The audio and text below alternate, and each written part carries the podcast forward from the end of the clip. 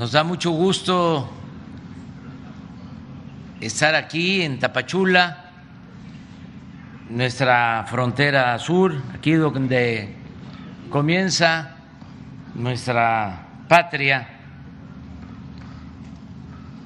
Chiapas es un estado importante, fundamental en el desarrollo de nuestro país, con un pueblo bueno, trabajador, lleno de tradiciones, de costumbres, con una gran cultura. Y estamos eh, apoyando mucho al pueblo de Chiapas. Podría decir que como nunca se había hecho. Aquí tengo datos sobre los programas de bienestar que se aplican en Chiapas. El programa de apoyo a adultos mayores, el apoyo a niñas, a niños con discapacidad,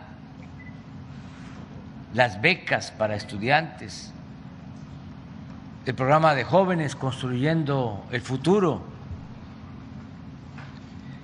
el programa Sembrando Vida, que le da empleo permanente a más de 80 mil chiapanecos que están sembrando más de 200 mil hectáreas de árboles frutales y maderables.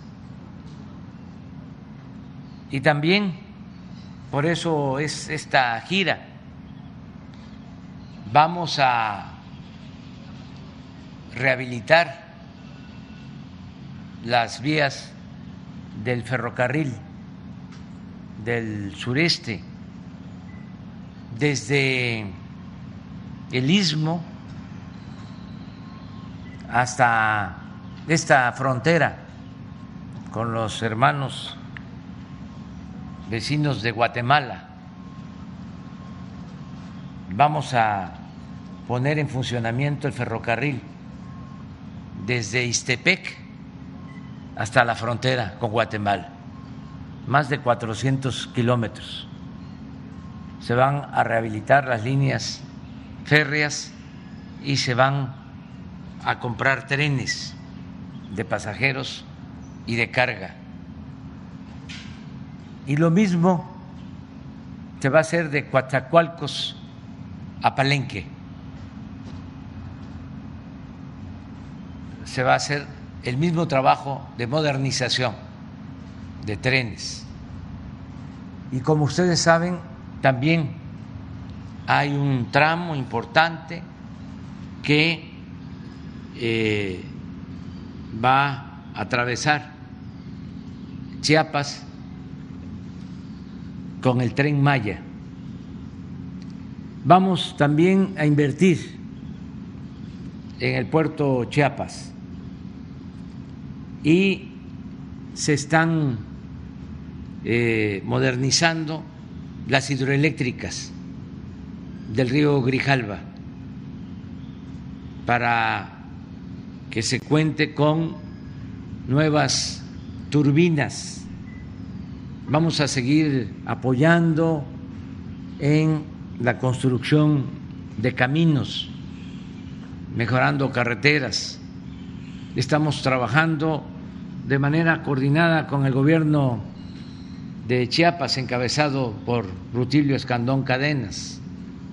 Estamos trabajando muy unidos con el gobierno del Estado, con los gobiernos municipales y aprovecho también para informarles de que no van a haber aumentos de gasolinas, de diésel, en el precio de la luz. Ustedes lo están constatando aquí, en Tapachula. La gasolina se está vendiendo a 21 pesos litro. Esto no sucede en otros países. En Estados Unidos casi cuesta el doble. ¿Por qué nosotros podemos mantener estos precios? Porque desde el inicio del gobierno iniciamos un plan de rescate a la industria petrolera que la habían dejado en el más completo abandono. Y ahora estamos extrayendo más petróleo crudo y estamos procesando, refinando la materia prima en nuestro país porque invertimos más de 30 mil millones de pesos hasta ahora solo en la modernización de las seis refinerías que eh, heredamos. Además de eso, se compró una refinería en Texas, Deer Park, y estamos construyendo una nueva refinería en Dos Bocas para procesar 320 mil barriles diarios. Esa refinería va a entrar en operación este mismo año. También se está rehabilitando una coquizadora en Tula, Hidalgo, con el mismo propósito, para que el año próximo seamos autosuficientes en gasolinas y en diésel y no tengamos que depender del el extranjero, ni en energéticos, y estamos buscando también la autosuficiencia alimentaria, rescatando al campo, también del abandono de muchos años. Entonces, esto es lo que quería transmitirles aquí en Tapachula como introducción y desde luego pues eh, vamos a escuchar al gobernador de Chiapas. Eh, posteriormente, el general secretario Luis Crescencio Sandoval González va a informar sobre la situación de seguridad en Chiapas. Acabamos de terminar la reunión que siempre hacemos por la mañana con el Gabinete de Seguridad y se va a informar de cómo estamos en Chiapas. Y posteriormente abrimos para preguntas y respuestas. Adelante.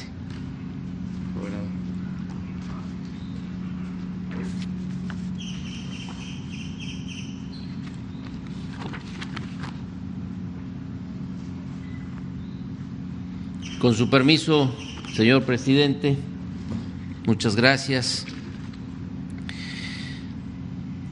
Las mesas de seguridad, sin duda alguna, son estrategias muy exitosas.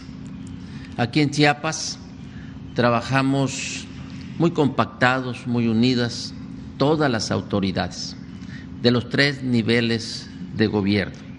Y eso nos ha dado como resultado una baja muy importante en la delincuencia, tanto en la incidencia general delictiva como en los delitos de alto impacto. Quisiera leerles el trabajo que también se ha hecho en materia de procuración de justicia. Por ejemplo, en el rubro de órdenes de aprehensión, el comportamiento de cumplimientos reporta que en el año 2019 se ejecutaron 1.052 órdenes de aprehensión, en el 2020 1.093 y en el 2021 se ejecutaron 1.540 órdenes de aprehensión, lo que nos indica mayor efectividad en los cumplimientos. En cuanto a la obtención de autos de vinculación a proceso, la Fiscalía del Estado reporta que en el año 2019 se concedieron 914, en el 2020 se obtuvieron 1.107 y en el año 2021 se lograron 1.759 vinculaciones a proceso. Con relación a las sentencias condenatorias obtenidas en el año 2019 se obtuvieron 390, en el 2020 318 y la diferencia es que en el 2021 21, se lograron 1.157, lo que podemos calificar como una mejor labor en materia de procuración de justicia. Se ha invertido en tecnología en el escudo urbano C5 en Chiapas y se tienen ya todas las sedes regionales eh, conectadas a esta plataforma. Tustla Gutiérrez, Tapachula, Reforma, San Cristóbal de las Casas, Tonalá, Palenque y Comitán de Domínguez. Aumentamos, se fortaleció un 778 en el sistema, un 778% en el sistema de videovigilancia, con un total de 2.675 cámaras de todo tipo, de amplia resolución. Y eso eh, nos ha dado también muy buen resultado. Fueron recibidas y atendidas para su resolución más de 1.900 llamadas. Se ha fortalecido el 911. Chiapas, pues es la entrada eh, de Centroamérica, situación que ha incrementado el fenómeno migratorio y también ahora de otras nacionalidades. Pero se está trabajando mucho en coadyuvancia, eh, en auxilio al Instituto Nacional de Migración, con la finalidad de que ésta sea segura, ordenada y regular. En este contexto, Chiapas se ha sumado a estas políticas haciendo especial énfasis en la atención de las niñas, los niños, los adolescentes, acompañados y no acompañados, así como de la población vulnerable. En materia de salud, eh, en específico en el proceso de vacunación del COVID-19, con corte al 23 de febrero del 2022, llevamos un porcentaje del 74.20 de vacunación por ciento. Eh, el Consejo de Seguridad ha implementado estrategias muy importantes en Chiapas y eso hace que desde noviembre del 2021 hasta la fecha estemos en semáforo verde y cada vez con menos riesgo de contagio. En Chiapas tenemos eh, la tasa más baja de contagios, la mayor desocupación hospitalaria. Al día de hoy, por ejemplo, solamente tenemos 25 personas que están en los hospitales, de los cuales dos son leves 19 son graves y solamente cuatro graves, muy graves, intubados. Y todos los días están recuperando su salud. Por ejemplo, en las últimas 24 horas, 298 personas recuperaron su salud por 93 contagiados de manera ambulatoria en su casa, sin ningún problema. Llevamos a la fecha aproximadamente cuatro meses sin defunciones por esta enfermedad del COVID-19 en Chiapas.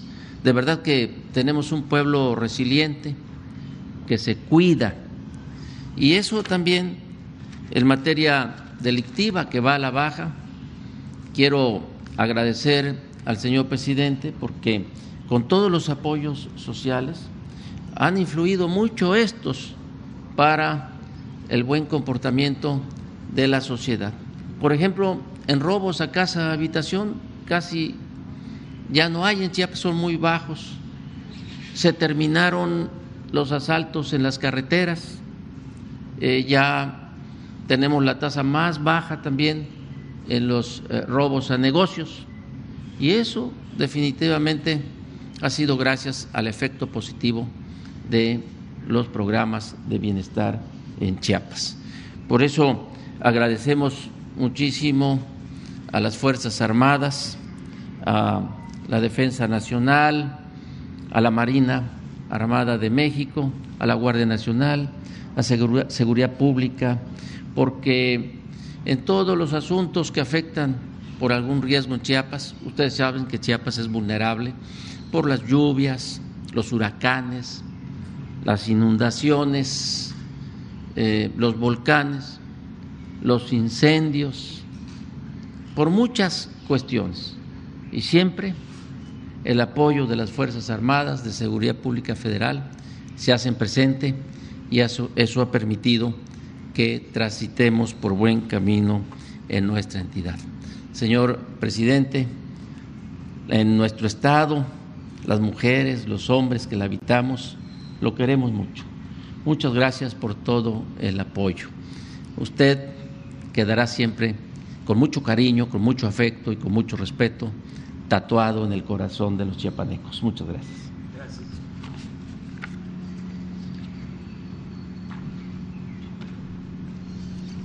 Con su permiso, señor presidente, buenos días. Eh, vamos a informar sobre la situación de, seguridad pública aquí en el estado de, de, Chiapas. Adelante, por favor, con la presentación.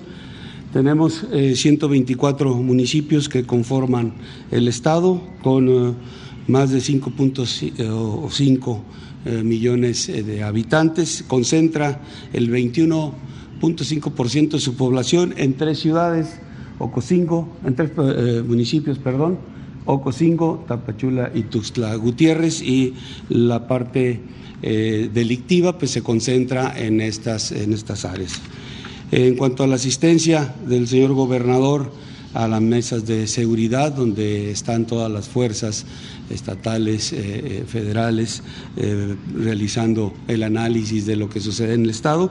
Ha participado en el 97% de ellas, 874 sesiones, solamente en un 3%, 25 ha este, tenido un representante. Y aquí la importancia, lo vamos a ver enseguida sobre la incidencia delictiva, la importancia de la presencia del gobernador en esta mesa para dirigir los esfuerzos de este, eh, conjuntos que se hacen para atender eh, las acciones delictivas. Aquí vemos en la incidencia todos los delitos que presentamos están hacia la baja, es el, trabajo conjunto, como ya mencionaba. Este, eh, aquí tenemos el robo en transporte, tiene el 17 lugar, en secuestros el 25, en 26 están homicidios dolosos, extorsiones, trata de personas, en robo de vehículos eh, el 30 lugar, en robo a casa de habitación el 32 y delitos de alto impacto donde conjuga a todos los que mostramos tiene el 29 lugar. Repito, es el trabajo coordinado que se desarrolla en el Estado para atender eh, la situación de seguridad. En robo a transportes, aquí lo vemos, enero es la, última información que tenemos de conformidad a los números del Secretariado Ejecutivo del Sistema Nacional de Seguridad Pública. En robo tuvieron un solo evento en enero, el 17 lugar, la tendencia, como pueden ver aquí, tanto en la gráfica como aquí en el acumulado, es hacia la baja. El secuestro no tuvieron eventos de esta naturaleza en enero, tienen el 25 lugar, también la tendencia se muestra hacia la baja. Homicidios dolosos, 28 eh, eventos, 28 casos, homicidios dolosos, su tendencia hacia la baja, con 26 lugar a nivel nacional. Extorsión, tres eh, eh, delitos, tendencia hacia la baja, 26 lugar, aquí lo vemos en el acumulado cómo va reduciéndose. Trata de personas, no tuvieron presente este delito en enero.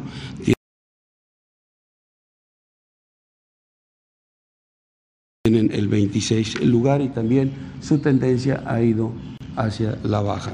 Robo de vehículos, 71 en enero, 30 lugar a nivel nacional y de igual manera su tendencia hacia la baja. Robo a casa habitación, 11 eh, eventos de robo en enero, 32 lugar y de igual forma que los demás delitos, una tendencia hacia la baja. El total de delitos de alto impacto tiene el 29 lugar a, nivel nacional. 656 eh, delitos de, de, alto impacto se presentaron en enero y la tendencia también la tiene de igual manera hacia la baja. En cantidad total de homicidios dolosos por entidad federativa en la presente administración, eh, tienen el 22 lugar con 1.440 homicidios dolosos, siendo la media nacional de 2.847.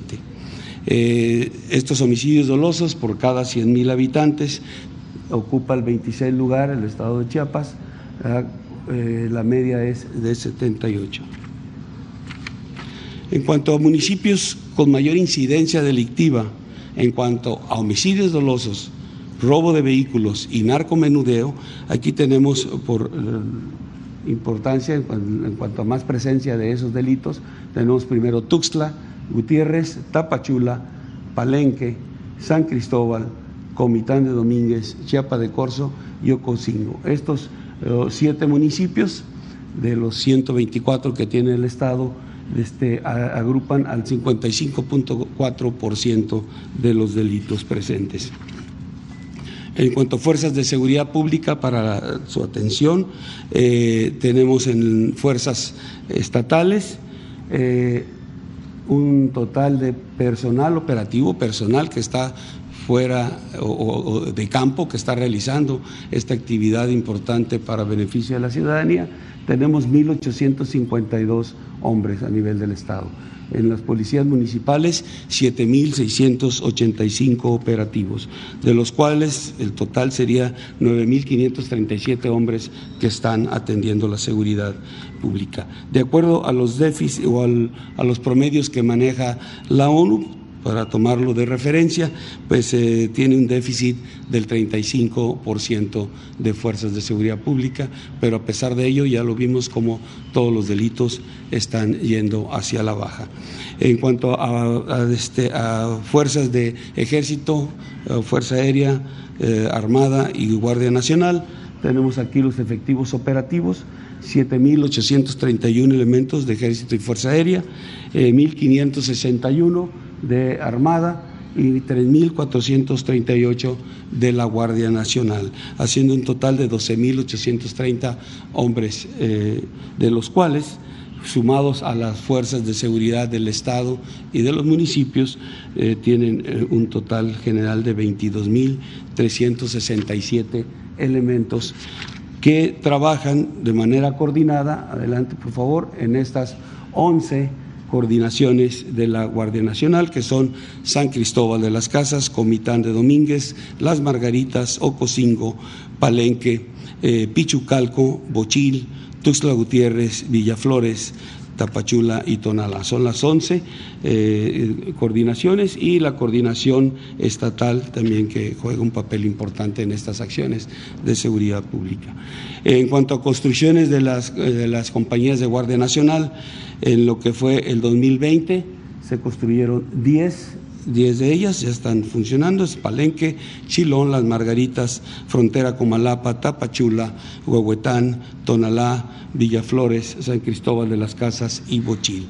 Eh, hay eh, tres instalaciones del ejército que fueron cedidas a la Guardia Nacional para su despliegue, que son en San Cristóbal de las Casas, Ocosingo y Copalar. Para el 23 se tiene considerado dentro del programa de reforzamiento eh, de, este, de, la Guardia Nacional seis eh, compañías más para su construcción, que serán una más en Palenque, Altamirano, Acacoyagua, Arriaga, Cintalapa y Solistahuacan. Eh, para tener al, al, final del 23 19 compañías eh, de Guardia Nacional desplegadas en todo el Estado en cuanto a la asignación de recursos federales y estatales en materia de seguridad pública eh, para este año. En el Fondo de Aportaciones para la Seguridad Pública, eh, el Estado recibe 354.8 millones de pesos y en el fortalecimiento de los municipios y demarcaciones territoriales, 4.123.5 millones de pesos. En cuanto a los resultados, de todas las fuerzas este, en lo que va de la administración. Eh, tenemos aquí algunos ejemplos, los más importantes, los más relevantes, de cocaína, 15.368 kilogramos, de 126 ampolletas de fentanilo, 1.118 detenidos, 1.035 eh, vehículos asegurados, 21 aeronaves aseguradas, 9 embarcaciones también aseguradas. En cuanto a los resultados, motivos de alertamientos aéreos, trabajo de inteligencia aérea que, se realiza dentro del Sistema Integral de Vigilancia Aérea de la Secretaría de la Defensa Nacional. Eh, también formó parte o forma parte de la estrategia para, el combate a, los delitos. Aquí tenemos del día 13 de agosto del año pasado al 8 de marzo de este año, eh, que, es el periodo donde se reforzó la estrategia, donde se tomaron acciones eh, para, para lograr una mayor cantidad de resultados. Se han detenido en este ámbito de inteligencia aérea nueve personas, 29.25 kilogramos de fentanilo, cinco vehículos, se han realizado tres trabajos de inteligencia de manera conjunta con eh, los, los este, países de Centro y Sudamérica. Hemos tenido 17 resultados positivos de aeronaves.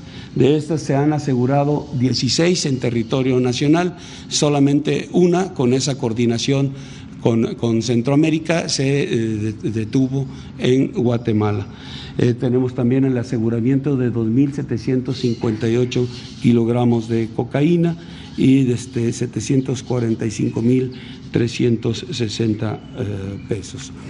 Eh, en cuanto a búsqueda y rescate, eh, ha habido 536 eventos en el Estado, se han participado de este 143 elementos de las fuerzas que aquí vemos, Ejército, Fuerza Aérea, CEMAR y Guardia Nacional, y se han asistido a 236 personas.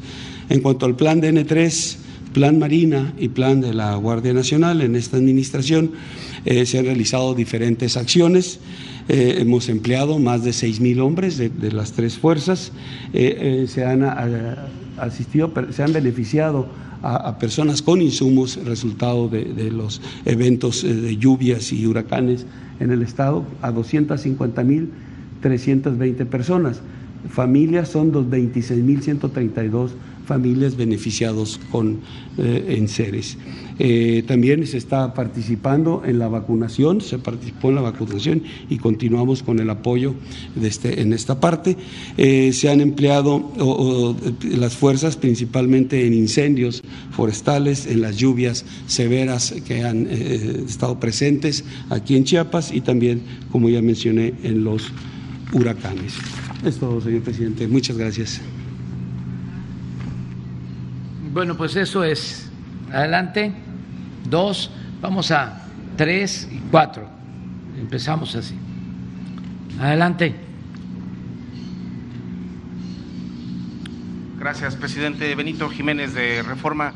Eh, sobre el tema primero de la, pues, el tema diplomático, este comunicado emitido anoche al Parlamento Europeo, este, con estas descalificaciones. Primero, si nos puede plantear este, este tema, por favor, presidente. Bueno, pues eh, se fijó una postura por parte del gobierno de México ante una resolución calumniosa de el Parlamento Europeo. A veces se puede eh, pensar que solo aquí antes era costumbre el que los legisladores votaran sin leer, sin informarse, por consigna. Pero ahora nos estamos este, enterando de que esto sucede en todo el mundo. Lo menos que podemos decir es que fueron sorprendidos los legisladores europeos, lo menos, porque no es cierto lo que sostienen, es completamente falso. y por eso eh, hubo un pronunciamiento para que tengan una idea los legisladores de Europa, lamentablemente por la violencia que heredamos del periodo neoliberal, de los gobiernos que se aliaban a la delincuencia organizada, por esa violencia heredada, por esos resabios que heredamos del periodo neoliberal, seguimos teniendo eh, homicidios en el país. Ya vamos eh, con una tendencia a la baja, porque estamos trabajando todos los días con ese propósito. Y estamos aplicando dos estrategias, entre otras, que nos dan muy buenos resultados. Lo primero es atender al pueblo, las causas, atender a los jóvenes, los programas de bienestar. Eso ayuda mucho, como aquí lo expresó el gobernador de Chiapas. Y lo segundo es no permitir que se asocie la delincuencia organizada con la autoridad, que no haya impunidad, como era antes. Acuérdense que el secretario de Seguridad Pública de Felipe Calderón, que está en la cárcel en Estados Unidos, está acusado de proteger a una de las organizaciones criminales. Y así este, eh, sucedía en todos los casos. Entonces ya no hay ese contubernio.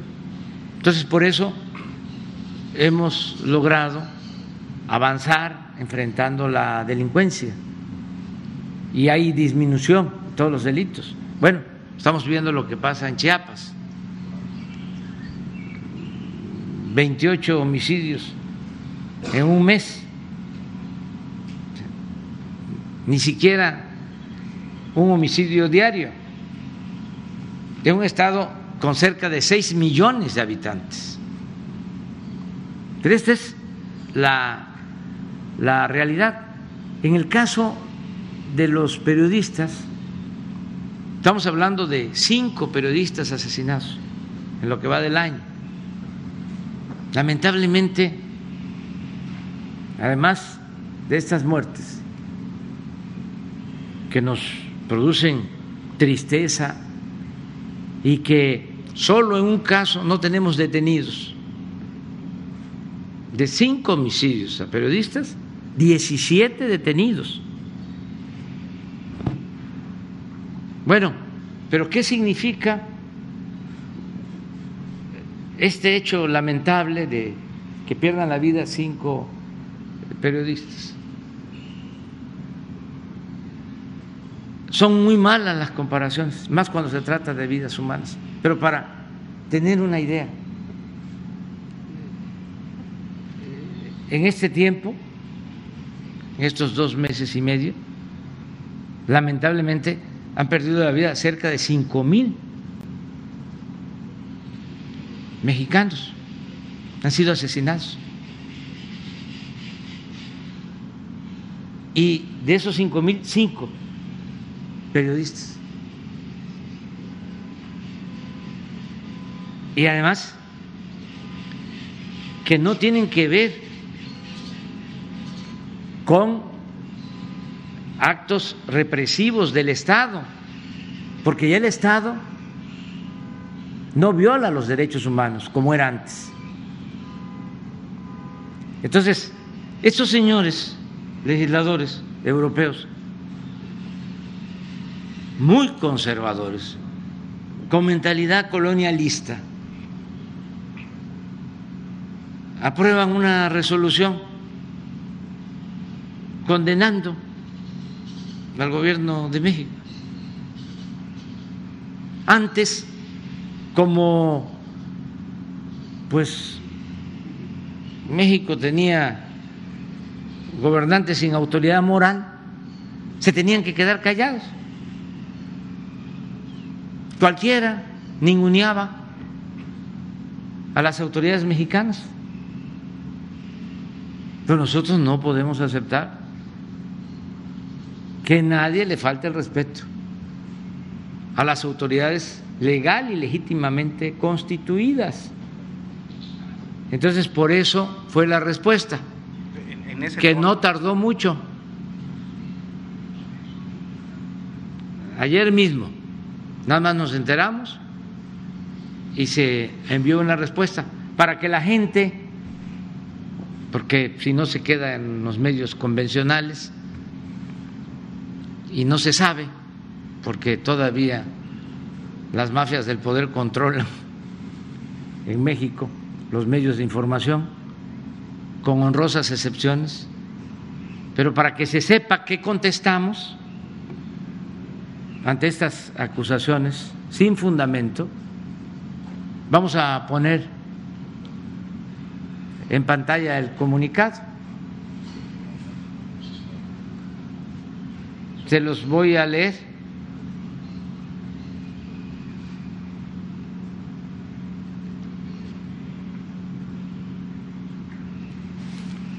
Comunicado del Gobierno de la República al Parlamento Europeo. A los diputados del Parlamento Europeo. Basta de corrupción, de mentiras y de hipocresías. Es lamentable, no se puede ampliar un poco porque no se ve bien. ¿O es mi vista? Es lamentable, dice, que se sumen como borregos, y esto no es ningún insulto, cuando me tocó ir al Parlamento inglés en Londres, que se ponen cara a cara conservadores y liberales, cuando está hablando un legislador, ya sea conservador o liberal, empiezan los opositores a decir, me, yo creo que eso es lo que significa, ¿no? Pero es lamentable, aquí en México sí sabemos, ¿verdad? que es ser borregos. Es lamentable que se sumen como borregos a la estrategia reaccionaria y golpista del grupo corrupto que se opone a la cuarta transformación, impulsada por millones de mexicanos para enfrentar la monstruosa desigualdad y la violencia heredada por la política económica neoliberal que durante 36 años se impuso en nuestro país. Sepan, diputados europeos, que México ha dejado de ser tierra de conquista. Y como en muy pocas ocasiones en su historia, se están haciendo valer los principios libertarios de igualdad y democracia. Aquí no se reprime a nadie. Se respeta la libertad de expresión y el trabajo de los periodistas. El Estado no viola los derechos humanos como sucedía en gobiernos anteriores, cuando ustedes, los legisladores europeos, por cierto, guardaron silencio cómplice México es un país pacifista que ha optado por la no violencia y somos partidarios del diálogo, no de la guerra.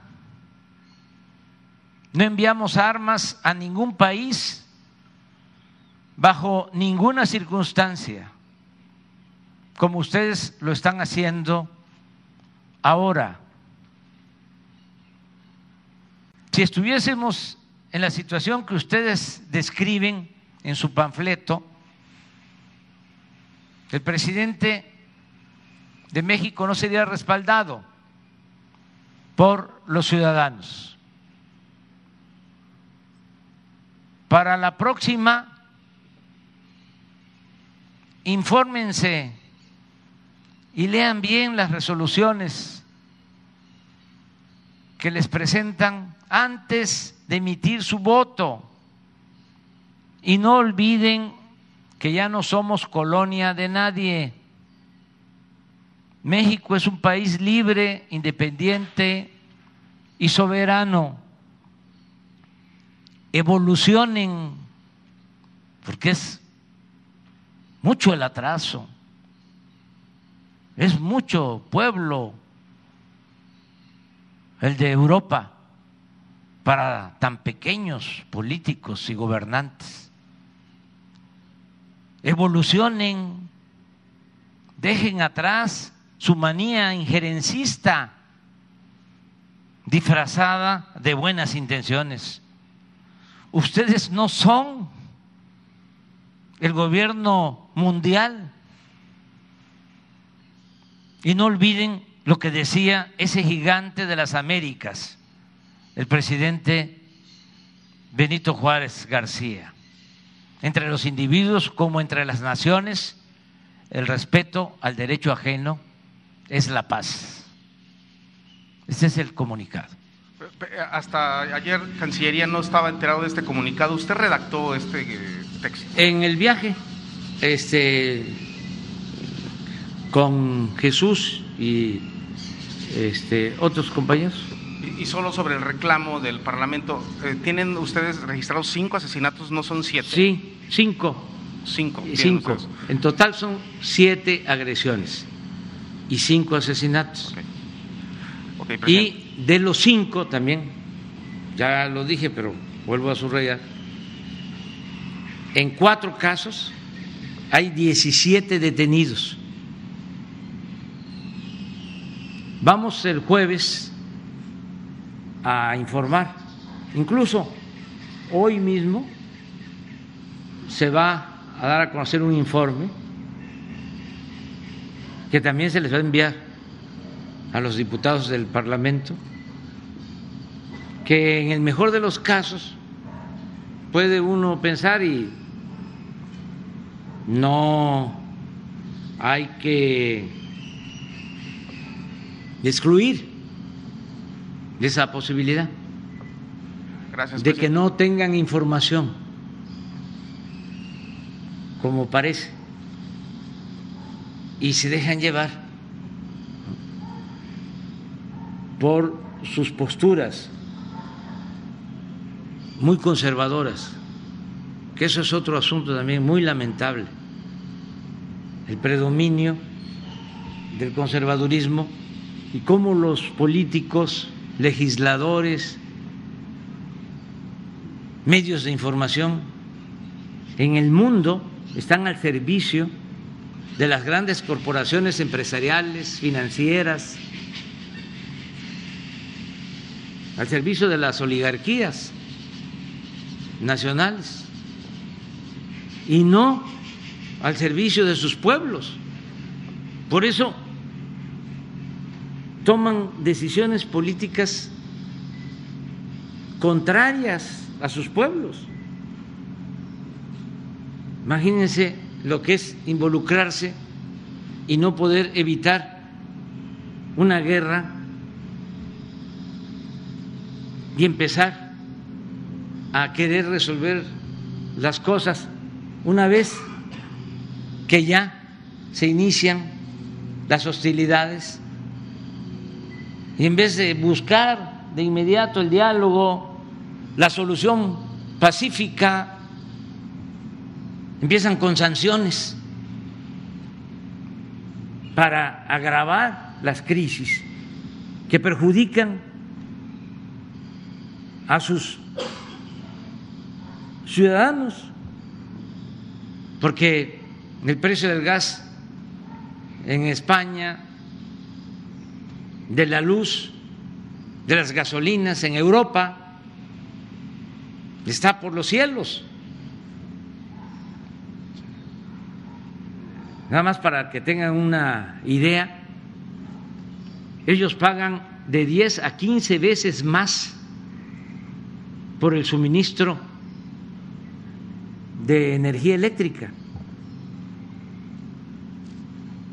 Una familia española está pagando 10 o 15 veces más que lo que paga una familia en México por el servicio de energía eléctrica, por el recibo de luz.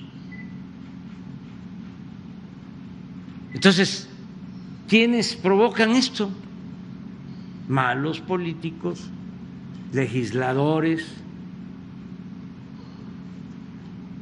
gobernantes. Eso no tiene nada que ver con sus pueblos. Son pueblos extraordinarios que merecen un mejor destino. Pero bueno, es parte de la crisis mundial que se está padeciendo. Además que nosotros no podemos permitir que eh, nos falten el respeto.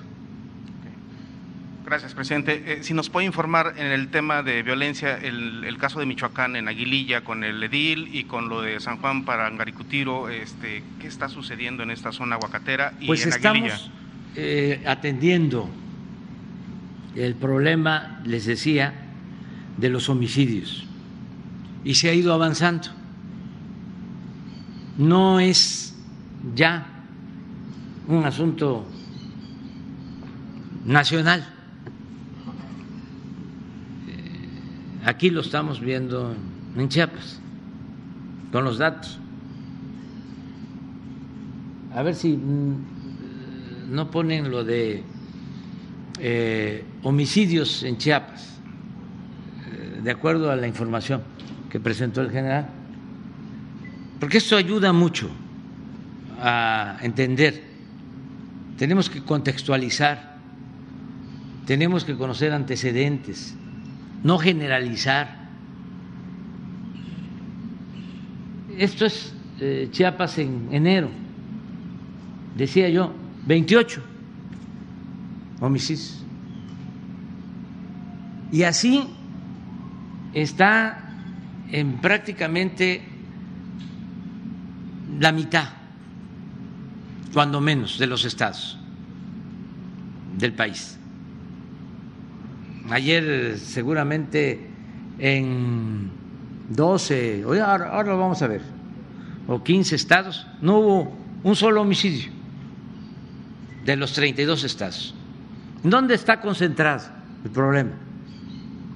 En donde hay más delincuencia organizada, como le llaman, grupos que surgieron desde la época de Calderón,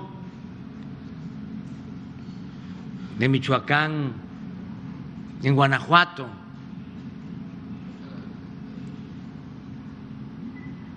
Esto es ayer,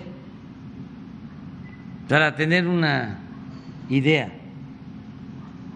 Tres estados concentraron el 46% de los homicidios.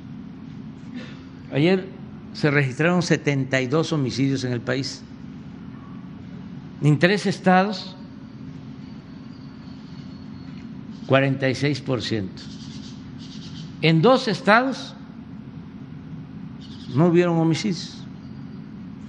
Esto es importante porque el sensacionalismo conservador quiere crear un ambiente de que en México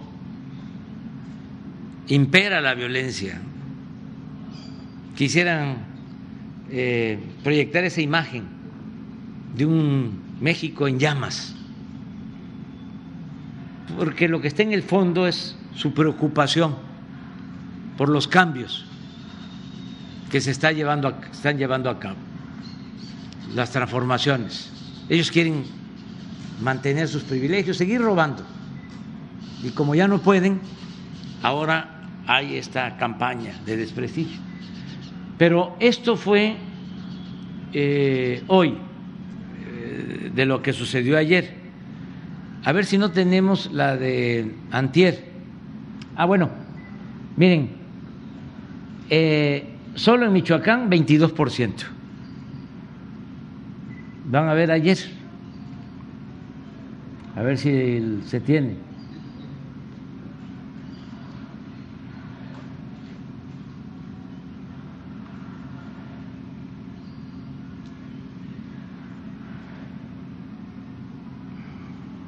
la misma, pero de, de lo sucedido antier. Lo que quiero es subrayar que estamos teniendo más problemas en dos estados. Este es antier, 84. Y miren, vuelve a estar Guanajuato, vuelve a estar Guanajuato ahí no está Michoacán, está en el quinto, pero Guanajuato trae el 21, 21%. Y tres estados sin homicidio. Entonces, en cinco o seis estados se concentra el 50% de los homicidios. De estos homicidios, casi el 80% tienen que ver con el crimen organizado. O sea, son enfrentamientos. ¿Qué estamos haciendo, como comentaba? Atendiendo las causas. Ahí donde lamentablemente asesinaron ayer, y aprovecho para enviar mi pésame a sus familiares y a sus amigos y a toda la gente de Aguililla, donde asesinaron eh, al presidente municipal, llevamos ya meses trabajando, porque estaba tomada toda esa región, trabajando con programas sociales, atendiendo a los jóvenes, eh, visitando Aguililla, y se está avanzando. O sea, eh, ya empezó a regresar la gente, recogieron sus cosechas, eh, están inscribiéndose en los programas de bienestar. Sin embargo, sigue habiendo tensiones y por eso fue muy lamentable lo del asesinato de ayer del presidente municipal de Aguililla. Vamos a continuar en Aguililla y en todo Michoacán y en todo el país. Vamos a seguir eh, trabajando para garantizar la paz en el país.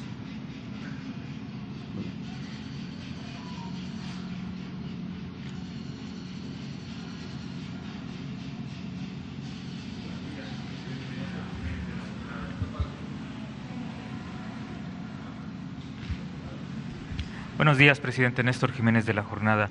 Aprovechando que su gira comienza en esta ciudad de Tapachula, que se ha caracterizado por esta temática del flujo migratorio que se ha incrementado en los últimos años. Eh, quería preguntarle, por un lado, está esta propuesta que ya ha comentado en varias ocasiones de atender las causas que han originado la migración.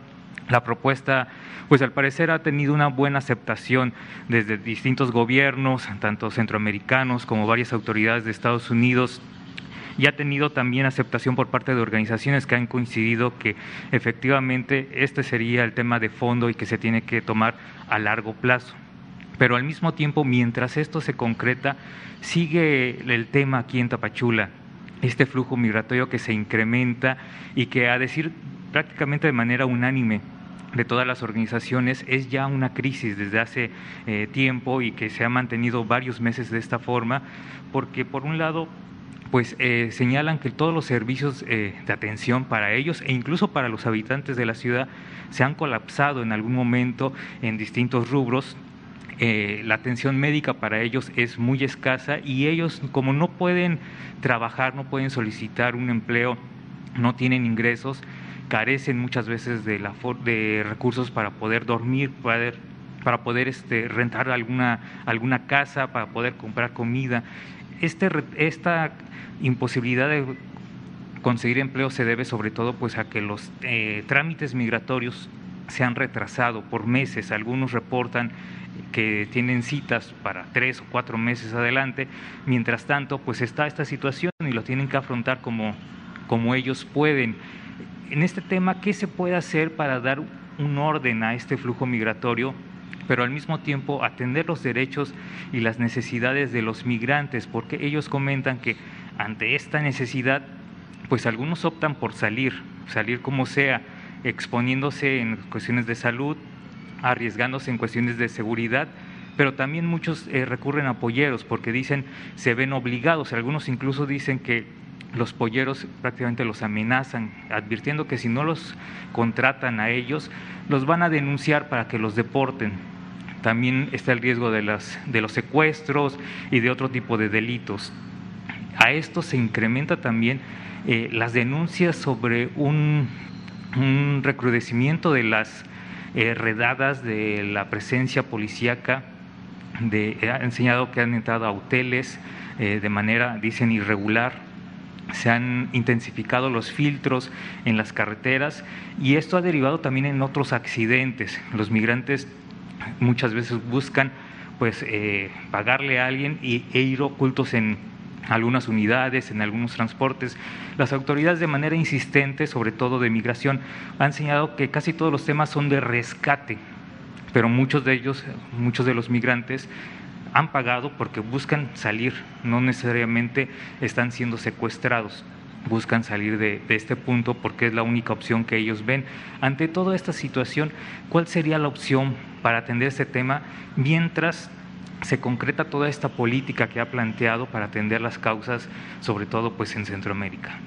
Pues yo pienso que eh, la mejor eh, salida, la mejor opción, la mejor respuesta al fenómeno migratorio es lo que estamos nosotros planteando desde hace mucho tiempo y llevando a cabo. El que haya trabajo en eh, Centroamérica, que nuestros hermanos centroamericanos tengan oportunidades de trabajo, mejores condiciones de vida. Y esto para Centroamérica y para el Caribe y para el mundo. La gente no se echa a andar por gusto, sino por necesidad. La mayoría de los migrantes son jóvenes que lo que quieren es salir adelante, progresar. Entonces, hemos estado proponiendo que se invierta en Guatemala, en Honduras, en El Salvador. Ya lo estamos haciendo nosotros. Nosotros tenemos programas que se aplican en Chiapas y se aplican en Honduras y se aplican en El Salvador y en Belice. En Guatemala todavía no se ha aceptado, pero yo espero que pronto el gobierno de Guatemala este, acepte la cooperación de parte de México, porque significa la aplicación de dos programas. Uno, el Sembrando Vida, Tú mencionas de que eso que estamos proponiendo nosotros lleva tiempo.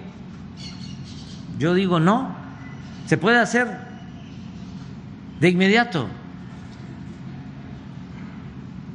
El Sembrando Vida empieza a eh, tener resultados en dos meses, porque es entregarle a los campesinos sus recursos para que siembren, para que cultiven la tierra. ¿Qué eh, van a cultivar en Guatemala? Pues lo que se cultiva en México, porque es la misma naturaleza, son los mismos árboles, frutales, maderables. Entonces, ¿qué es lo que se tiene que hacer? Bueno, si aquí en Chiapas, lo acabo de decir, hay 80 mil sembradores que están ganando un jornal. ¿Por qué no en Guatemala de inmediato se apoya para que 80 mil sembradores estén recibiendo un jornal para trabajar, cultivar sus tierras. Y el otro programa es el de jóvenes construyendo el futuro, el que se le pague cuando menos un salario mínimo a cada joven que no estudia, que no tiene empleo y trabajen como aprendices en talleres, en empresas, como sucede aquí en Chiapas. ¿Saben cuántos aprendices hay trabajando aquí en Chiapas?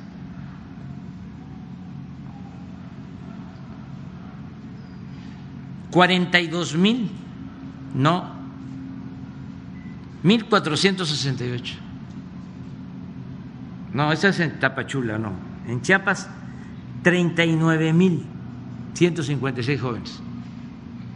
Entonces, si hablamos de 80 mil sembradores y 39 mil eh, jóvenes, son 120 mil empleos de inmediato. Entonces, es oportunidades para que la gente se quede, y lo mismo en Honduras, y lo mismo en El Salvador, y lo he planteado en Estados Unidos, pero tardan mucho en decidir. Lo otro que les he propuesto es que el que se inscriba en estos programas, pasado un tiempo, tenga ya el derecho a recibir una visa de trabajo temporal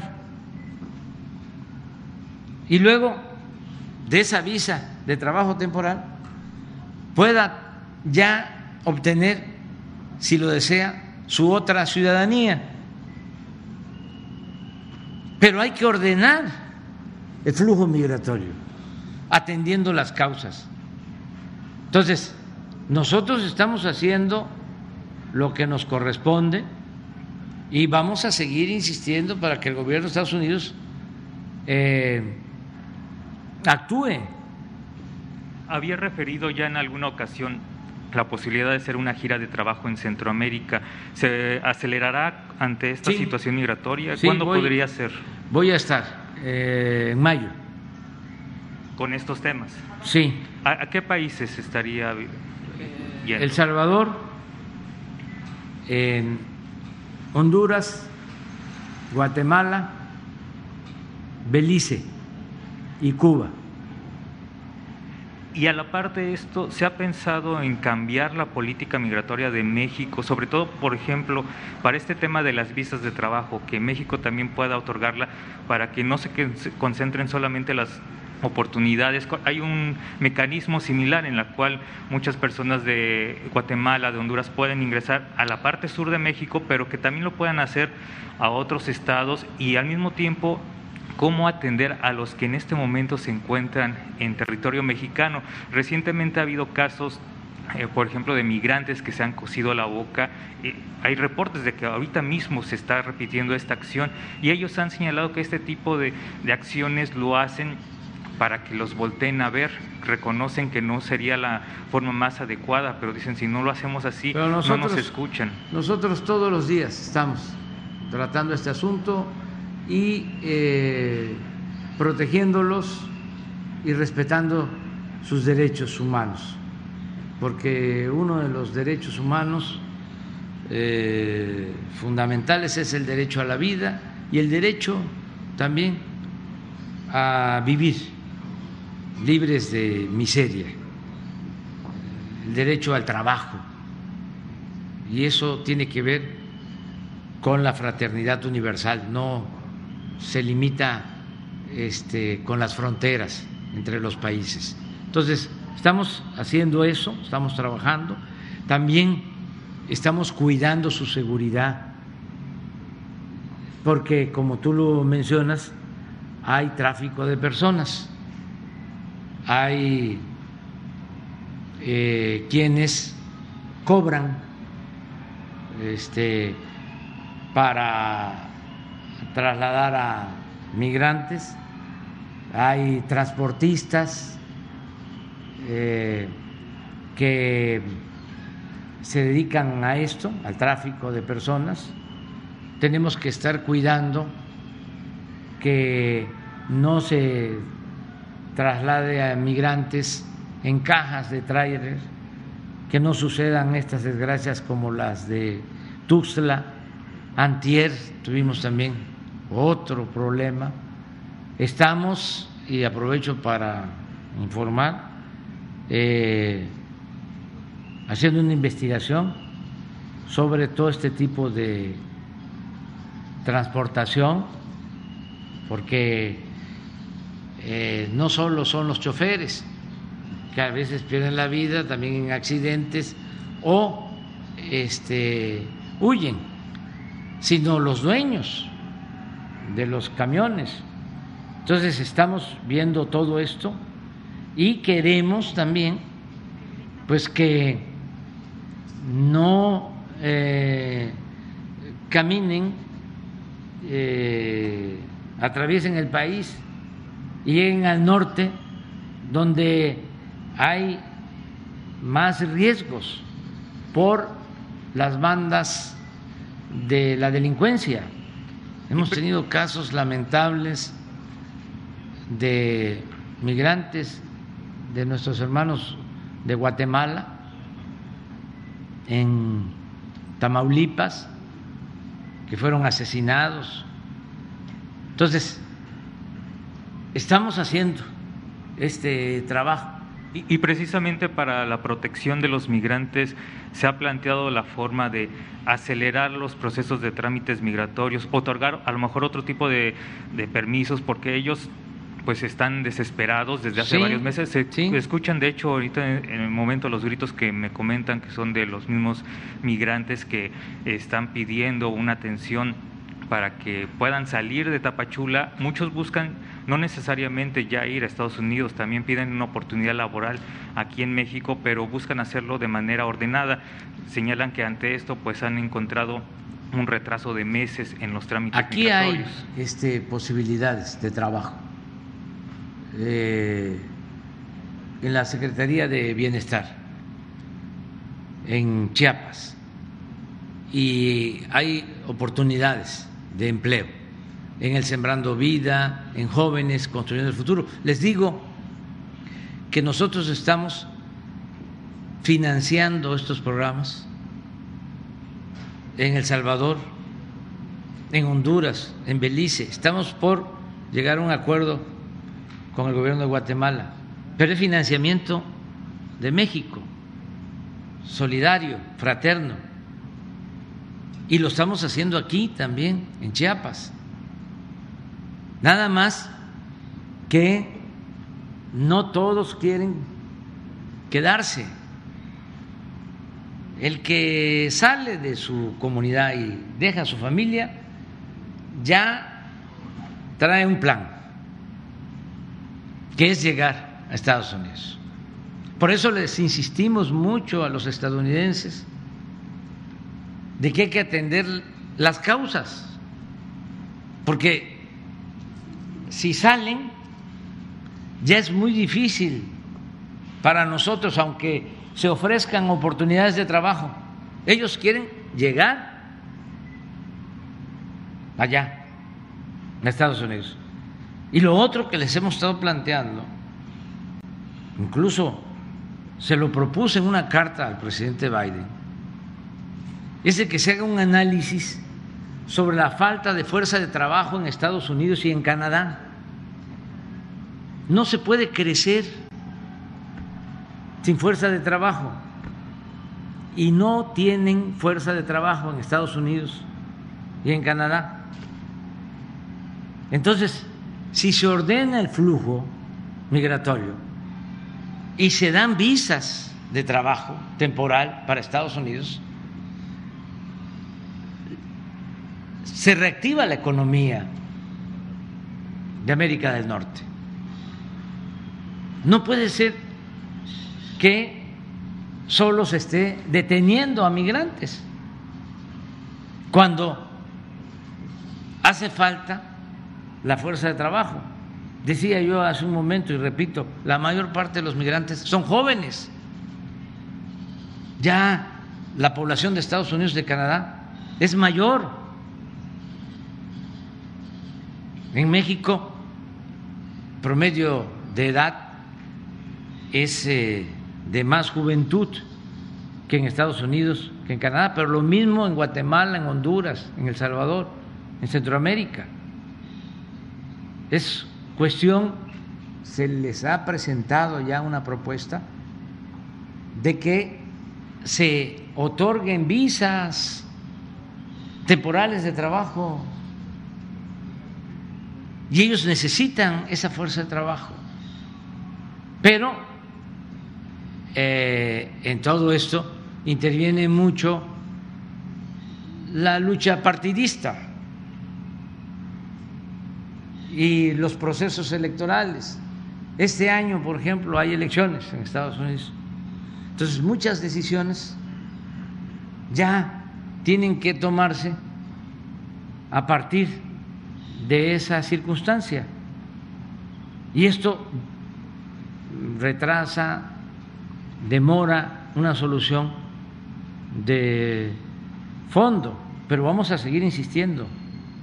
Y yo le he pedido a Francisco Garduño, que está aquí en Tapachula, que atienda a los migrantes, que dialogue con ellos y que se busquen opciones y que se busquen alternativas. Muchas gracias.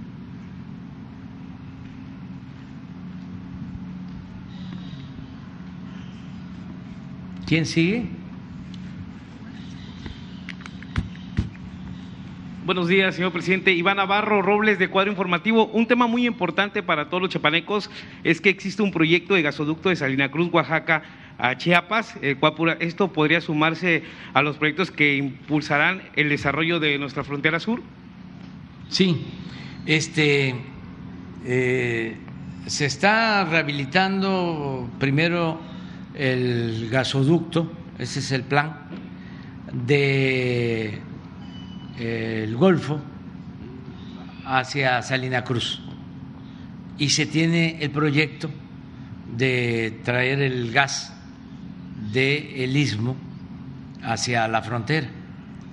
Estamos en eso, hay gas este, suficiente, tenemos gas, la Comisión Federal de Electricidad tiene contratos eh, con empresas que extraen gas en Texas, eh, suficiente.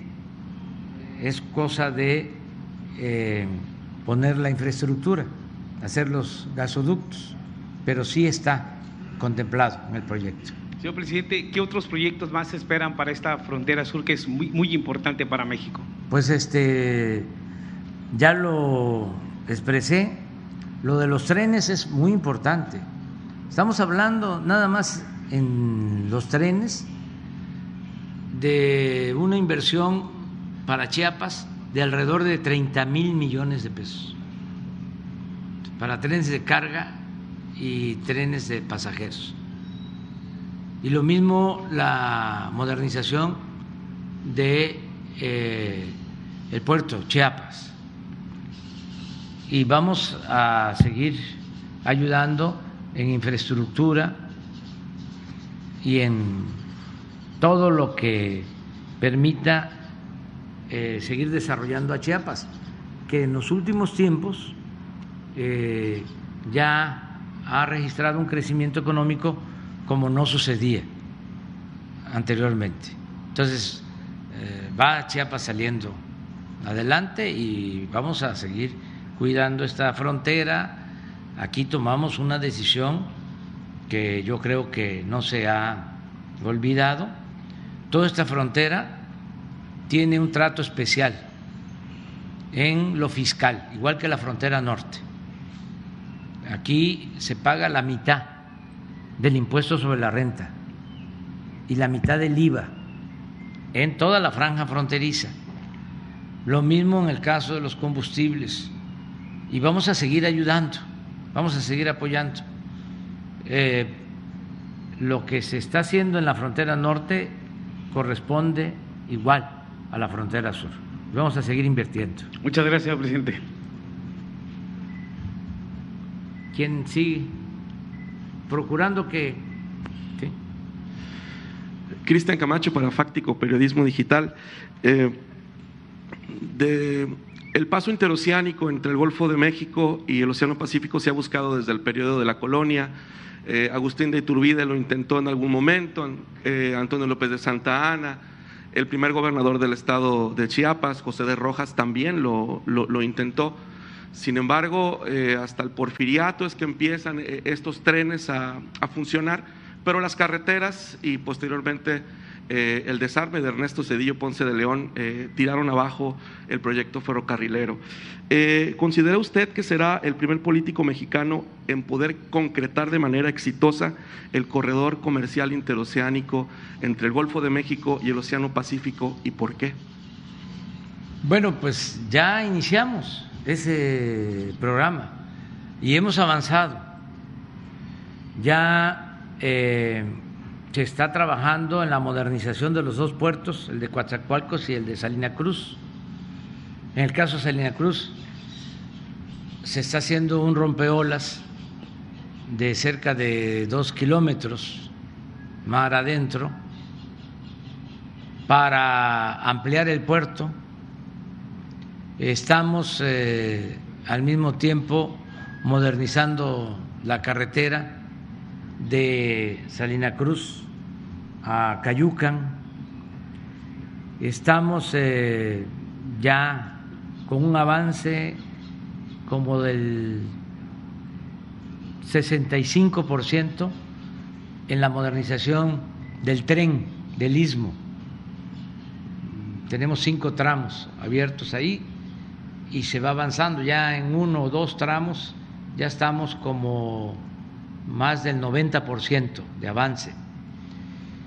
Y lo más importante es que se logró ya el presupuesto eh, con el fideicomiso de aduanas para eh, modernizar las dos vías de Coatzacoalcos a Palenque, que se nos estaba este, quedando, eh, y de Istepec a Hidalgo, acá a la frontera. Eh, eso va a ayudar mucho y es inversión. Eh, entonces, sí vamos a, este, hacer realidad ese antiguo proyecto, porque es un corredor estratégico, son 300 kilómetros para unir el Pacífico con el Atlántico y sobre todo para abrir al comercio la costa este de Estados Unidos, porque no tenemos mucha relación económica comercial con la costa este de Estados Unidos. Eh, toda nuestra relación comercial, que por cierto es favorable a México, la tenemos con California.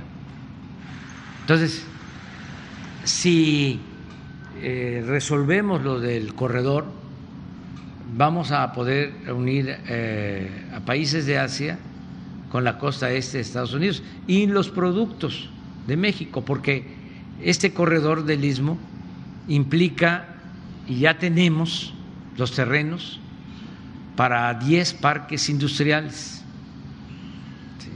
eh, a todo lo largo del corredor. Esto va a significar empleos también con el mismo propósito de que la gente tenga opciones y que no tenga que caminar hacia el norte. Son como cortinas de desarrollo.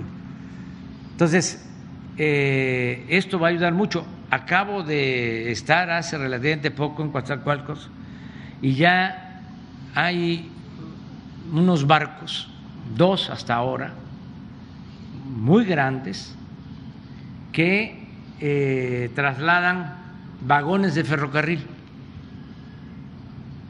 suben al barco de las vías férreas, suben 70 vagones y de Coatzacoalcos los llevan a Alabama, Estados Unidos, y ahí bajan el tren. Eso va a ayudar mucho, el garantizar el transporte. La única limitación que tenemos, en lo que a mí corresponde, es el tiempo. Por eso tengo que seguir trabajando 16 horas diarias, porque no queremos que se quede nada en proceso, que la modernización del ferrocarril de Istepec a Tapachula quede terminada para finales del año próximo. Esto significa reparar todas las vías, todos los puentes, significa la compra de trenes y dejar operando el ferrocarril. Y lo mismo los puertos. Para que este, no se quede este, en proceso y luego no se haga. También les informo que todo este plan del istmo que incluye Chiapas, eh, en puertos y en ferrocarril, eh, el desarrollo industrial, todo va a estar a cargo de la Secretaría de Marina, así como el tren Maya y el nuevo aeropuerto que se va a inaugurar, Felipe Ángeles y el aeropuerto de Tulum y el aeropuerto de Palenque y el aeropuerto de Chetumal van a estar manejados por una empresa vinculada a la Secretaría de la Defensa, todo el proyecto del Istmo y de Chiapas va a estar manejado por una empresa dependiendo de la Secretaría de Marina. Se va a hacer también la empresa, ya están ellos trabajando en eso porque todo esto tiene que ir acompañado también de la seguridad. Y sobre todo lo que queremos es que todas estas obras con el tiempo no se privaticen, que fue un milagro que no hayan privatizado las líneas del ferrocarril del sureste. Del istmo hacia el norte no dejaron nada más de 20 mil kilómetros de vías férreas. Cuando me enteré que el ferrocarril del Istmo y el del sureste no, lo habían, no los habían concesionado, me puse muy alegre, porque ¿qué hicieron estos, como tú bien lo señalas, en el gobierno de Cedillo? Privatizaron los ferrocarriles. Fue tan vergonzoso que entregaron todos los ferrocarriles, se acabaron los ferrocarriles los trenes de pasajeros, quedaron solo los de carga, los entregaron a dos empresas, más de 20 mil kilómetros, y una de esas empresas se llevó a trabajar a Cedillo. Una vergüenza. Entonces, como estas líneas eh, no se concesionaron porque no les importaba lo he dicho muchas veces, el sureste ni siquiera para robar nos volteaban a ver al sureste. Todo era al centro y al norte. Entonces ahora es distinto. Es eh, el tiempo, es la hora del sureste. Es para Chiapas, es para Veracruz, para Oaxaca, Tabasco, Campeche, Yucatán, Quintana Roo, que han aportado muchísimo al desarrollo nacional y han recibido muy poco.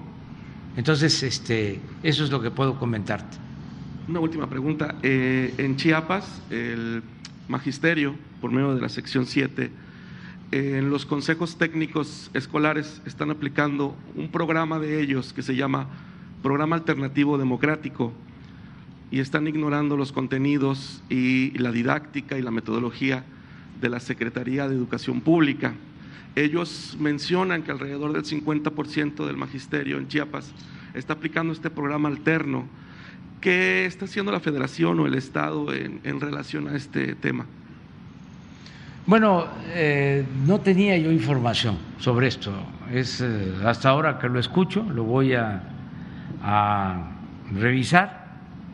Sí estamos procurando que los contenidos educativos eh, se ajusten a la realidad de cada región del país, porque México es un mosaico cultural.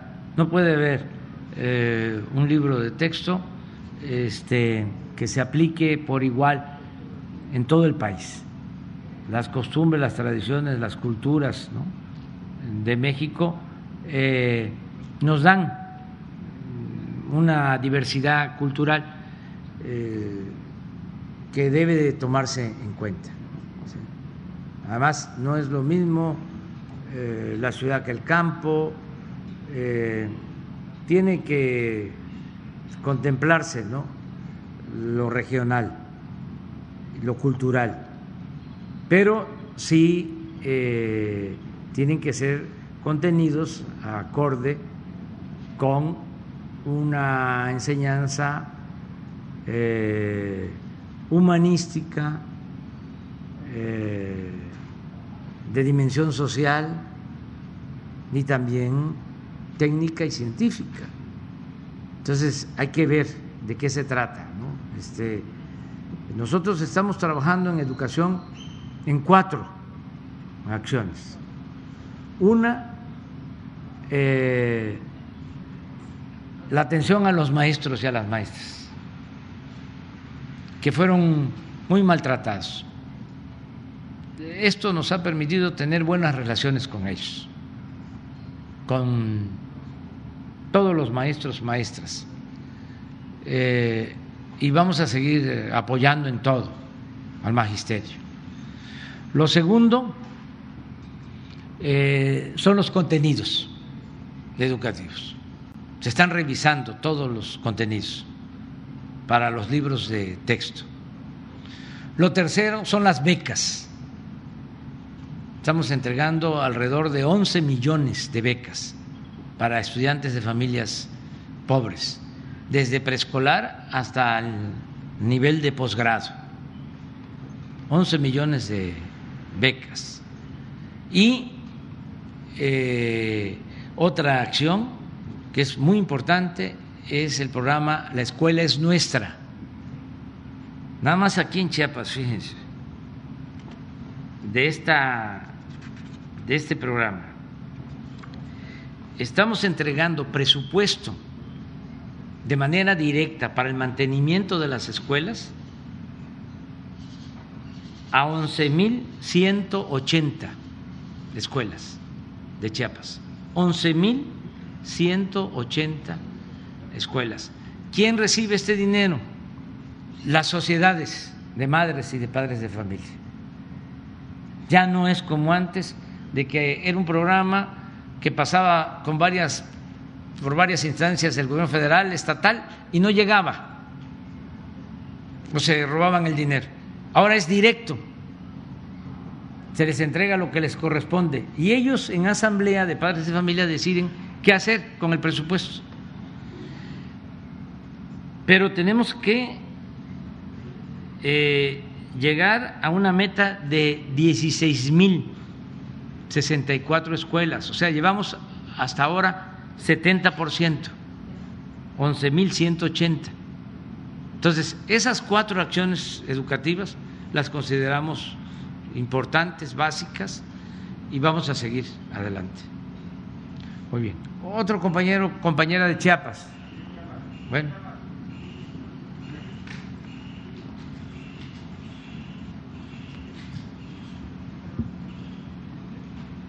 Señor presidente, muy buenos días. Eh, Eduardo Gómez, Lalo Gómez de Sin Anestesia Radio TV. Hablando de la cuestión educativa, el magisterio en Chiapas atiende o en su momento atendía 1.860 escuelas incorporadas al programa de tiempo completo. Al día de hoy existe una incertidumbre en ese sentido en el magisterio quisiéramos escuchar de viva voz, eh, pues, ¿qué va a continuar? ¿Cuál es la nueva faceta para los maestros, para beneficiar a los niños y niñas de, Chiapas principalmente? Mira, acabo de hablar de que hay 16.064 escuelas que las vamos a atender. Ya estamos en 11.180, 70%. El programa, en efecto, de escuela de tiempo completo es de 1.800, dijiste. Se atendía a 1.800, 1800 sí. Chiapas. Se van a seguir atendiendo. Nada más que ya con este método van a ser las sociedades de padres de familia los que van a manejar el presupuesto. Se les va a entregar. Primero, porque, qué bien que lo planteas, porque no es un programa universal.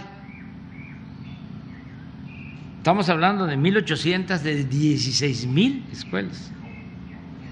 Sí. Entonces queremos ver por qué esas 1.800. Estamos haciendo una evaluación para que este, sea real, que verdaderamente sean escuelas de tiempo completo y se den los alimentos, que no este, estén cobrando maestros que no trabajan el tiempo completo. Porque muchos de estos programas antes los creaban para beneficiar a organizaciones sociales, campesinas, organizaciones de la llamada sociedad civil, organizaciones no gubernamentales.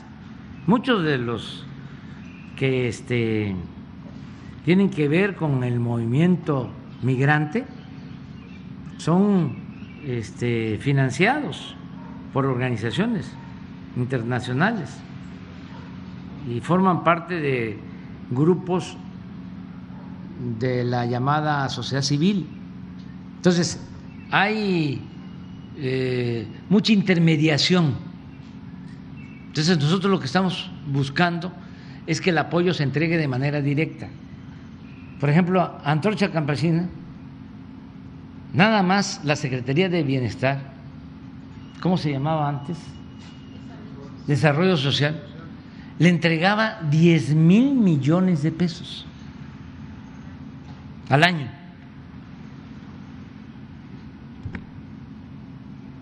Entonces, ya no queremos esa triangulación, queremos que sea directo, porque si no, no llega. Entonces, eso es lo único que estamos haciendo, sea una revisión y no se van a quedar sin el apoyo.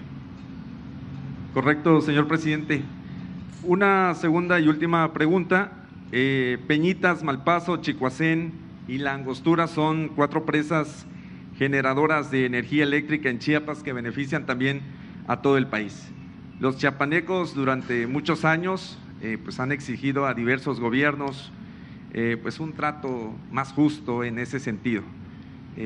Localidades como Puerto Madero llegan a pagar más de 10 mil pesos y únicamente tienen un refrigerador, dos o tres focos.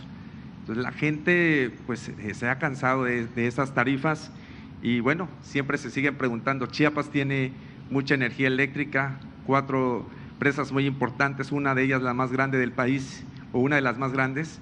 Eh, en ese sentido, eh, ¿qué le decimos a toda la gente de este estado en cuanto a una tarifa más justa?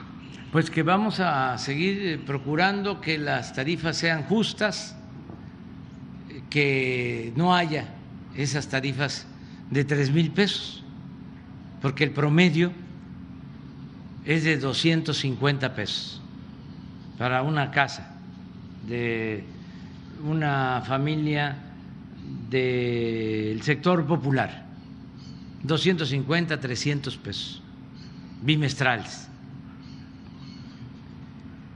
promedio.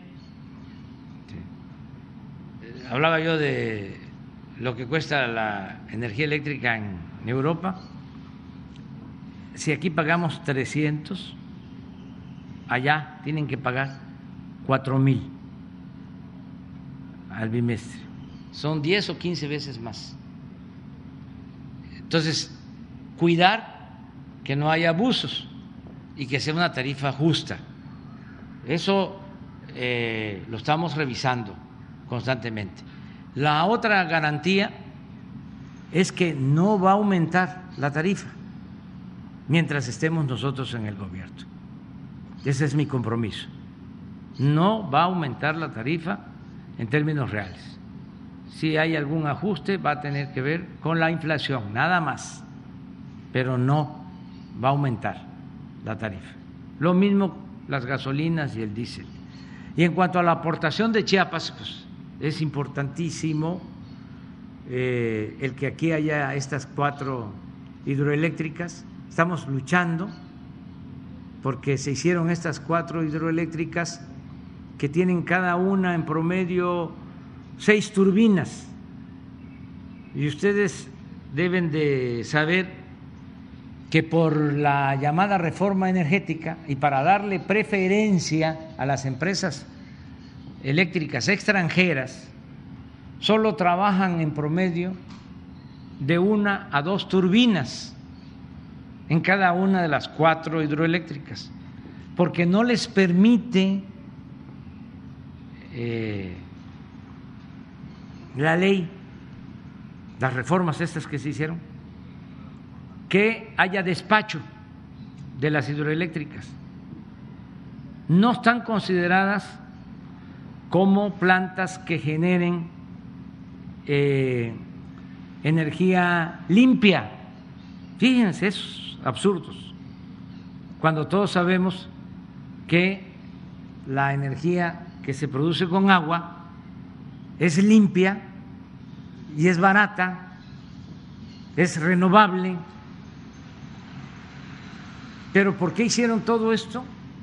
Para beneficiar a las empresas extranjeras. Pues por, eso es lo de eh, los diputados europeos, porque venían las empresas como Iberdrola y primero tienen que despachar a esas empresas y con subsidio y las hidroeléctricas subutilizadas o paradas.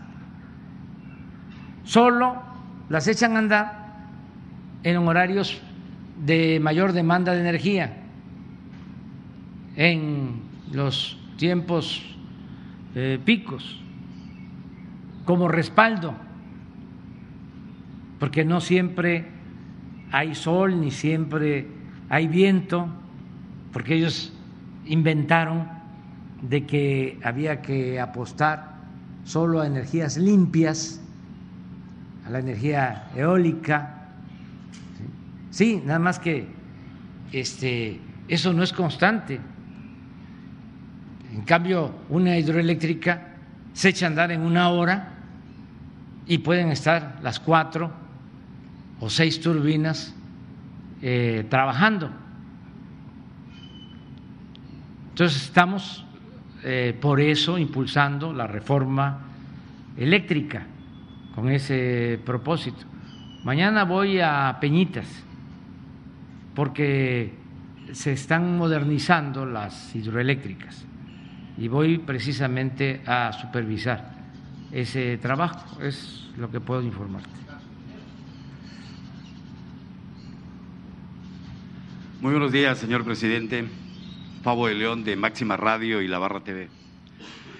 Luego que las estadísticas tienden a la baja respecto al COVID-19 a nivel nacional y en Chiapas, y tomando en cuenta que uno de los sectores que más fueron golpeados en los últimos dos años fue el turismo, eh, en los últimos años de su mandato, los dos años y medio que le quedan de su gobierno, ¿qué estrategias estarían implementando para poder reactivar este sector en la costa de Chiapas, ya que en nuestro estado y en la costa en los últimos años se han ido abriendo paso algunos municipios que antes no figuraban en el mapa turístico de este estado. Un ejemplo claro es Unión Juárez, que ya lo ha visitado dos veces usted, Cacahuatán también, eh, a través de miradores, de cascadas naturales, lugares que se han ido dando a conocer a nivel estatal, nacional e internacional. Tomando en cuenta también que Jóvenes Construyendo el Futuro ha sido una válvula de escape para muchos emprendedores o negocios, subsidiando el salario de los mismos trabajadores de las empresas o de la iniciativa privada, eh, ¿qué se tiene contemplado para estos dos años y medio que le resta su gobierno para poder eh, marcar a Chiapas como un verdadero punto turístico a nivel mundial? Pues este ha estado creciendo el turismo en Chiapas, eh, tenemos eh, planes para lo que es el norte de Chiapas, desde luego toda la región de Palenque, las zonas arqueológicas del el mundo maya, Toniná, Yachilán, Bonampak, Palenque, que pertenecen a Chiapas, Estamos eh, acá eh, promoviendo también el turismo. Eh, lo del puerto Chiapas va a ayudar. Lo del ferrocarril va a ayudar mucho. Yo sueño con ver otra vez el ferrocarril de pasajeros en el Soconusco y en todo Chiapas. Sueño con eso, el ferrocarril de carga y de pasajeros, este, con conexión hasta Coatzacoalcos y a Palenque por tren y a Cancún. Entonces, eh, eso va a ayudar mucho. Estamos eh, trabajando con el gobierno de Estado para que funcionen bien los aeropuertos. Eh, el aeropuerto de Tapachula, que está concesionado, le pedimos al concesionario que lo remodelara. No sé si ha avanzado en eso. Dos que tres. Bueno, aprovecho para hacer el llamado a Chico Pardo, que es el que tiene la concesión porque tuve el informe de que habían hasta baches en la pista. Entonces, este, ojalá y lo tenga en buen estado. No tenemos intención de revocarle la concesión. Lo que queremos es que lo arregle como lo merece Tapachula. Además, es un aeropuerto pues estratégico celebro que Volari viaje a Tapachula, no sé si otras líneas, pero yo ayer me trasladé en Volari y Aeroméxico también y viva Aerobús. Entonces, sí, entonces lo del aeropuerto es muy importante. Eh, el mantenimiento de las carreteras. Hay un contrato que se tiene para garantizar el mantenimiento de la carretera desde Arriaga hasta Tapachula, hasta la frontera. Estamos pagando anualmente mantenimiento a una empresa para que la carretera siempre esté en buen estado. Esto que lo sepan acá en la frontera. Se paga el mantenimiento para que no esté en mal estado la carretera. Y vamos a seguir apoyando. Es muy importante también la seguridad, porque no hay turismo si no hay seguridad. Aquí ya se habló de, eh, van a ser como 10 cuarteles de la Guardia Nacional en Chiapas. 19 en Chiapas, cuarteles. ¿Cuántos tenemos? 13 Aquí hay uno, ¿no? Tapachula. Eh, entonces, en Cacahuatán no hay, ¿no? Ah, en Huehuetán. Sí, entonces eso también es importante. Y la verdad, yo invito a todos los mexicanos a conocer Chiapas.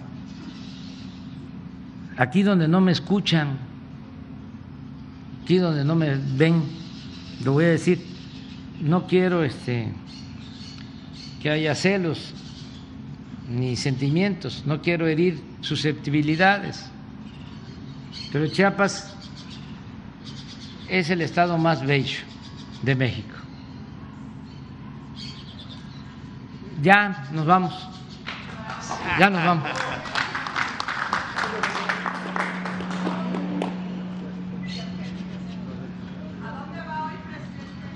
Vamos a, a, este, a Puerto Chiapas y Arriaga. No, por tierra. ¿Tendrá recorrido en la, en la zona fronteriza, presidente? ¿Tendrá recorrido en la zona fronteriza para ver el tema migratorio? Vamos al puerto Chiapas, vamos a ver un vivero de la Secretaría de la Defensa, porque estamos eh, produciendo plantas. Eh, ese vivero es muy importante.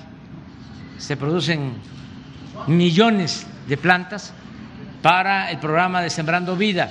Y luego vamos al puerto Chiapas para el plan. Y luego vamos a ver en Arriaga lo del tren, la evaluación. Y este eh, dormimos en Tuxtla, mañana Peñitas y vamos a supervisar una carretera que va a unir eh, con menos tiempo eh, a Tabasco con Tuxtla, a Villahermosa con Tuxtla y también a Veracruz. Va a haber una reunión con los tres gobernadores, va a estar el gobernador de Tabasco, el gobernador de Chiapas y el gobernador de Veracruz en estación Chontalpa, por ahí. Este, es un, una carretera, un entronque que nos hace falta para ahorrar tiempo. Y voy a seguir este, viniendo a Chiapas. Oye. ¿Cómo va el tren? ¿Cómo va el tren? El tren de aquí que tenemos en Ah, eh, eh, el Maya, el Maya, el Maya va muy bien y vamos a estarlo inaugurando en diciembre del año próximo, el tren Maya. O sea, de, sí, en diciembre, diciembre. Miren, tenemos el apoyo de los ingenieros militares. Hace como un año, en una visita a la obra del aeropuerto Felipe Ángeles, este, hice una consulta con el general y con el encargado de la obra, el general Vallejo, y les dije, ¿podemos terminar el 21 de marzo del 22? Me dijeron, sí. Y ahí anuncié de que íbamos a terminar el aeropuerto internacional Felipe Ángeles el 21 de marzo del el 22. Faltan 10 días y vamos a inaugurar. Es un gran aeropuerto, de los mejores del mundo, que se hizo en muy poco tiempo gracias al profesionalismo de los ingenieros militares y también, no olvidarlo, de los trabajadores de la construcción, esos que se levantan eh, todavía de noche para irse al trabajo, los maestros albañiles, peones, fierreros, que son de lo mejor del mundo, gracias a ellos. Entonces, yo confío mucho en los ingenieros militares y en los trabajadores de México y vamos a terminar las obras, estas grandes obras. Y nos vamos a seguir encontrando porque este pues yo vivo en Chiapas y voy a seguir viviendo en Chiapas. Ya saben que cuando yo termine, cuando me jubile, si eh, así lo decide el pueblo, en septiembre del 24, si así lo decide el Creador, la naturaleza, la ciencia, si termino mi mandato, ¿dónde voy a vivir? En Chiapas. Me voy a ir a, Palenque, Chiapas. Y voy a estar viniendo a Tapachula. Adiós, adiós.